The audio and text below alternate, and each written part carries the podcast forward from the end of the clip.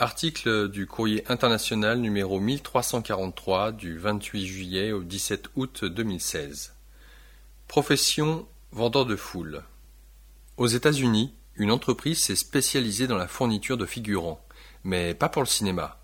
Ici, ils se font passer pour des manifestants, là pour des groupies ou des journalistes. Un reporter s'est infiltré parmi eux. The California Sunday Magazine, Los Angeles. Extrait. Le texto m'invitait à me présenter le lundi à 11h à l'hôtel Marriott de l'aéroport de Los Angeles. Mais voilà. Entre la circulation sur la route et mon manque chronique de ponctualité, je fais irruption à la réception avec douze minutes de retard. Et la conscience aiguë qu'arriver en retard au travail, le premier jour en plus, n'est pas du tout à mon avantage. L'entreprise qui m'emploie s'appelle Crowds on Demand, foule à la demande. Vous avez besoin d'un rassemblement, quelle que soit votre motivation, elle s'en charge. Je vais donc aujourd'hui grossir les rangs de ces figurants, même si j'ignore le pourquoi et le comment. Drôle de sensation que d'aller se donner en spectacle sans avoir la moindre idée de ce qu'on est censé jouer. Tout ce que je sais, c'est que je vais gagner 15 dollars de l'heure. Adam Swart, 24 ans et président de Crowds on Demand, est là, dans le hall de l'hôtel, à accueillir une dizaine d'autres recrues. Beau garçon, la silhouette sportive, il décrit autour de nous des cercles frénétiques comme s'il venait de s'envoyer six tasses de café d'un coup. Il me réprimande gentiment pour mon retard sur le mode Tu t'en tires bien cette fois-ci, mais que ça ne se reproduise pas. Puis il nous conduit au sous-sol, dans une salle de bal, où il nous fait le topo. Le Marriott, nous explique Adam, accueille un congrès de coachs personnels venus de tous les États-Unis.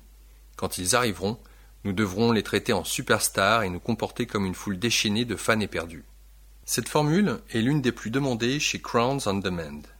En attendant l'arrivée des stars, Adam et Del Brown, exubérantes coordinatrices de casting à l'aube de la quarantaine, distribuent les rôles.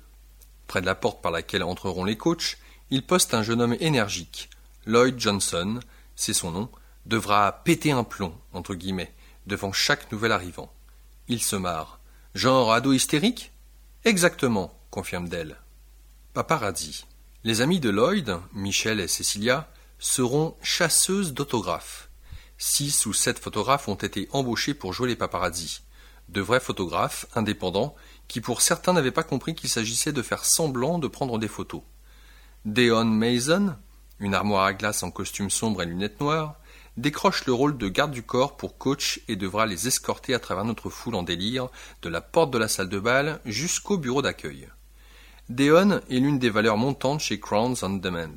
Aussi doué, paraît-il, pour jouer les bodyguards que le branché ultra snob à un vernissage.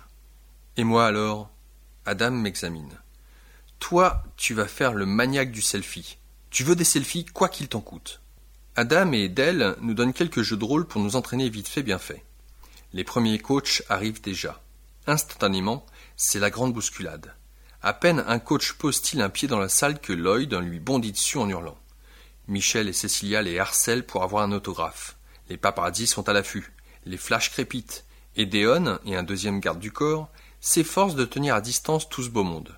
Quant à moi, si je veux réussir à faire un selfie avec chacun des coachs, je dois être sans complexe.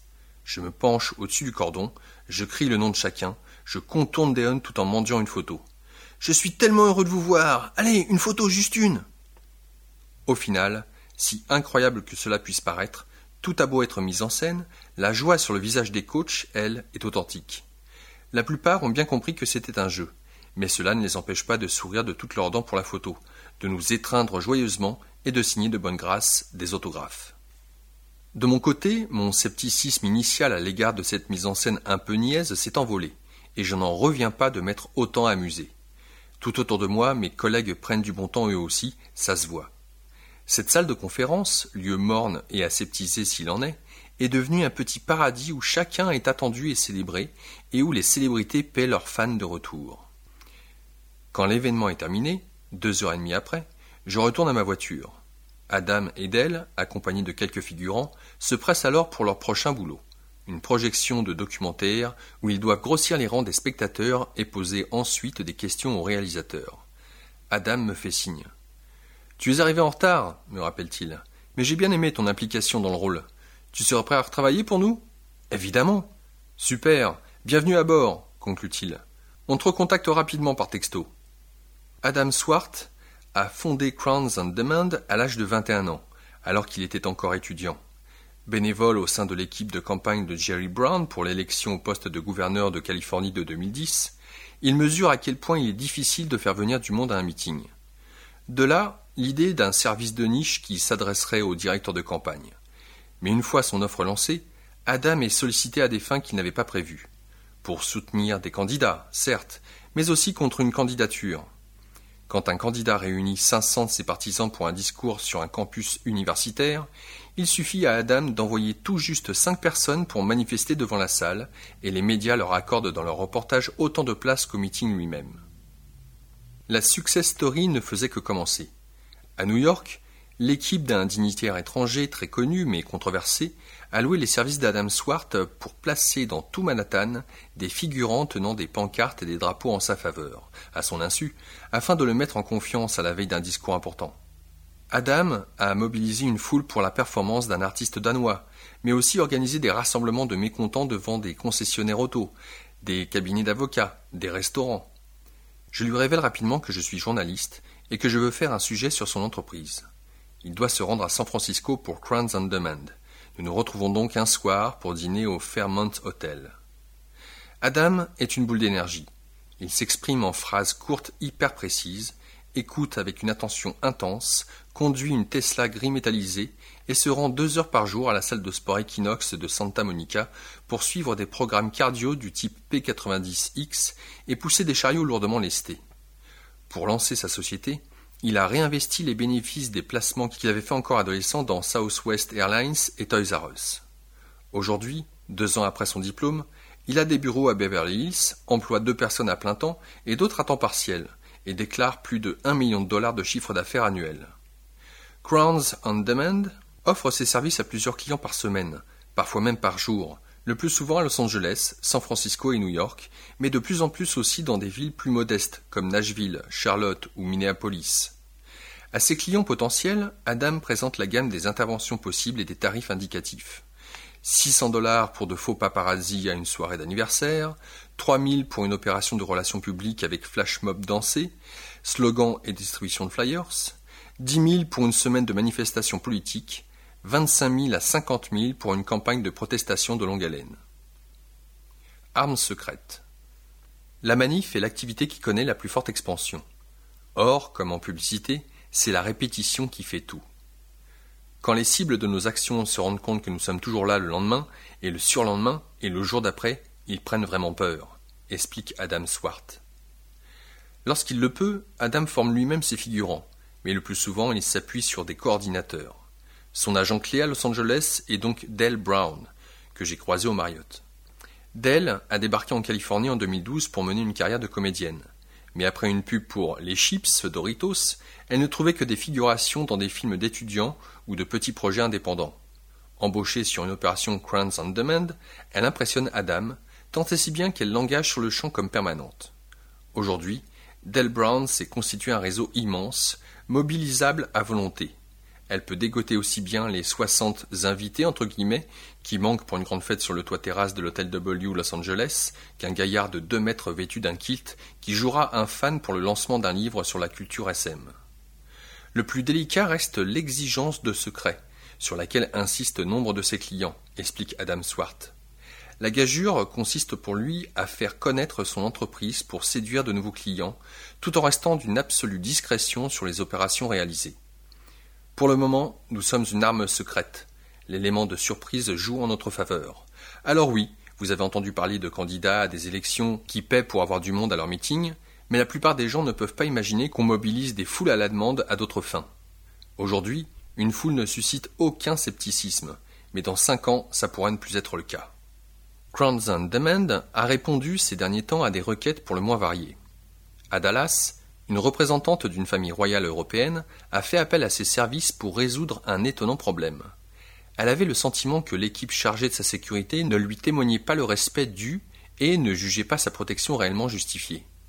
Pendant son séjour à Dallas, Adam Swart a donc organisé toute une série d'accrochages fortuits entre guillemets, des compatriotes qui, la reconnaissant à l'aéroport ou dans un musée, se précipitaient sur elle pour lui serrer la main et se faire prendre en photo. Alors, mission accomplie? À la fin de la semaine, sa sécurité portait un autre regard sur elle, auréolée d'une envergure internationale, sourit Adam Swart. Dans un tout autre registre, un jeune homme a loué les services de Crowns and pour son passage devant le conseil de discipline de son université. Les deux vrais amis prêts à témoigner en sa faveur ne lui suffisaient pas. Il en a demandé vingt autres. Amis de longue date de l'étudiant incriminé, mentor, camarade de classe, collègue de travail ou employeur, chacun a lu devant la commission de vibrants messages de soutien, tous écrits par le commanditaire, qui a échappé à l'expulsion. Deux faux fans à un congrès, c'est une chose. Mais avec cette dernière opération, Crowns Underman évolue en eau trouble. Devant un tribunal, les acteurs d'Adam se seraient rendus coupables de parjure. Et, si cet étudiant était coupable de harcèlement sexuel sur des camarades et qu'il méritait l'expulsion? J'examine chaque demande au cas par cas, assure Adam Swart. En l'occurrence, j'étais convaincu que ce gamin était accusé à tort. Oui, je suis prêt à accepter des demandes faites par des clients avec lesquels je ne suis pas d'accord, mais je me pose des limites claires. Crowns on Demand est d'ailleurs souvent sollicité par des organisations haineuses, reconnaît Adam. Désolé, messieurs du Ku mais non, nous n'enverrons pas de foule pour vous soutenir. Un nouveau texto m'invite à me présenter un jeudi à 17h à San Francisco, à une adresse de California Street, dans le quartier de Nob Hill. Et en costume. Je n'en sais pas plus. Cette fois encore, je suis en retard. Quand j'arrive au sommet de la colline, j'aperçois des couples d'un certain âge, tous sur leurs 31, qui entrent dans un majestueux édifice immaculé. Autour de chacun de ces tandems se pressent des photographes et des caméras de télévision, et un journaliste leur barre le passage pour les bombarder de questions. De plus près, je me rends compte que le journaliste entre guillemets en question n'est autre qu'Adam armé d'un micro. Que pensez-vous de l'édite de Géorgie hurle-t-il à un couple de septuagénaires qui tentent de le contourner pour atteindre l'entrée. Sans commentaire, répond l'homme. Nous sommes grecs. Sans commentaire s'étouffe Adam alors qu'il se réfugie à l'intérieur. Comment ça, sans commentaire? Parce que vous êtes grec L'intolérance ne vous indigne pas? M'apercevant, il s'approche pour me saluer et me fait remarquer que je suis en retard. Dans un souffle, il me donne très vite les instructions. Nous sommes devant le temple maçonnique de Californie où a lieu la conférence annuelle mondiale des francs-maçons. Or, la Grande Loge de Géorgie vient d'adopter un règlement, ou édite, interdisant l'homosexualité dans ses rangs. Notre mission jouer une équipe de télé et intercepter les francs-maçons à leur arrivée au gala d'ouverture pour leur demander de prendre position sur cette controverse. Observe-moi quelques minutes, tu vas comprendre, conclut Adam. Suivi d'une légion improbable de caméramans, il arrête les invités pour les questionner, leur barrant le passage. La plupart l'ignorent, mais il arrive qu'un couple prenne le temps de lui répondre. C'est à la justice de l'État de Géorgie de se décider, déclare ainsi un homme affable, aux cheveux gris, venu de Floride. Est-ce que je soutiens la décision des Géorgiens? Pas un instant, mais un des grands principes maçonniques est précisément de ne pas interférer dans les affaires des autres loges. Mais Adam se rapproche de l'homme et élève la voix. Puisque vous n'êtes pas d'accord, n'est-il pas de votre devoir de le dire haut et fort? Je ne suis pas maître de loge, réplique l'autre dans un haussement d'épaules. Adam devient alors fou furieux. À y regarder de près, il fait très bien semblant de devenir fou. Mais vous n'avez pas honte? Écoutez, moi, je fréquente la salle de gym Equinox à Santa Monica. Eh bien, si l'Equinox de Boston interdit les homosexuels, je peux vous dire que je ferai quelque chose. Franc-maçon. Il revient ensuite vers moi. Bon, tu vois l'idée? Pas vraiment en fait, mais Adam m'a déjà passé le relais, et un micro, m'attribuant une équipe hétéroclite de six personnes de vingt à soixante ans. Deux photographes, deux caméramans, quelqu'un au son avec une perche, et une jeune femme qui tente de faire tenir sur un pied branlant le projecteur le plus aveuglant que j'ai jamais vu. Autant dire que nous n'avons pas grand-chose d'une équipe télé digne de ce nom. L'assemblage tient plus de la classe de cinéma d'une fac en manque de financement. Mais pour des francs-maçons venus de l'Arkansas, de l'Oregon, du Portugal et de l'Ouganda, en vacances à San Francisco et peu familiers du monde des médias californiens, ça peut peut-être passer. Depuis une demi-heure, l'équipe improvise du mieux qu'elle peut. Maintenant, tout le monde se presse autour de moi, impatient de me voir faire mon petit show à la Adam. Le patron de Crowns Demand, qui continue à travailler avec son équipe à deux pas, me voit en difficulté et revient vers moi. Écoute, il s'agit de les sensibiliser à la question. Certains francs-maçons ne sont même pas au courant de cette édite de Géorgie, m'explique-t-il. Avec ceux qui le sont et qui sont contre, notre mission consiste à les inciter à agir par tous les moyens que nous jugerons utiles. Il n'y a pas de mauvaise façon de le faire, me rassure-t-il. Tout cela est bien joli, mais je vais, dans les quarante-cinq minutes qui suivent, trouver tout un tas de façons de lui prouver le contraire. Le gala a commencé et les invités sont pressés d'entrer. En réponse aux questions que je leur aboie sur l'édite de Géorgie, certains me regardent comme ils regarderaient un clochard éructant sur un débarquement de petits hommes verts. D'autres pointent vers moi un doigt menaçant, me tapent dans le dos ou me repoussent.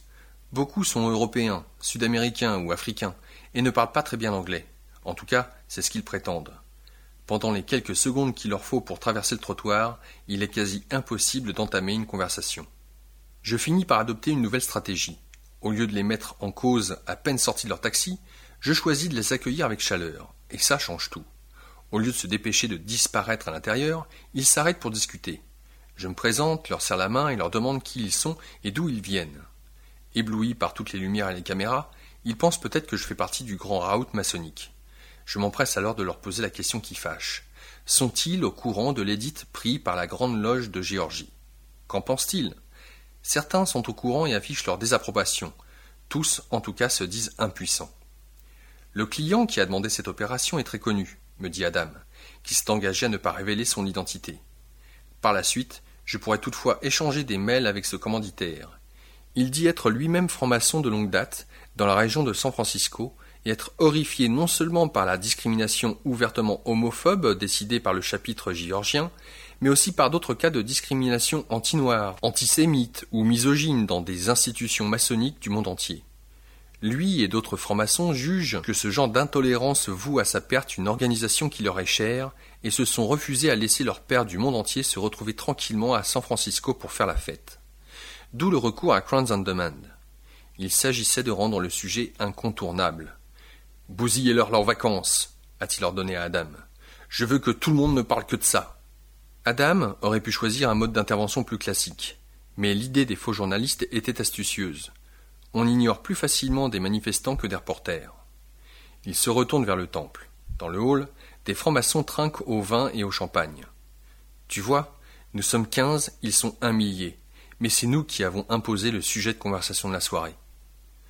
Une heure plus tard, alors que la fête tire à sa fin, des invités sortent du temple et beaucoup sont plus discertes qu'à l'arrivée.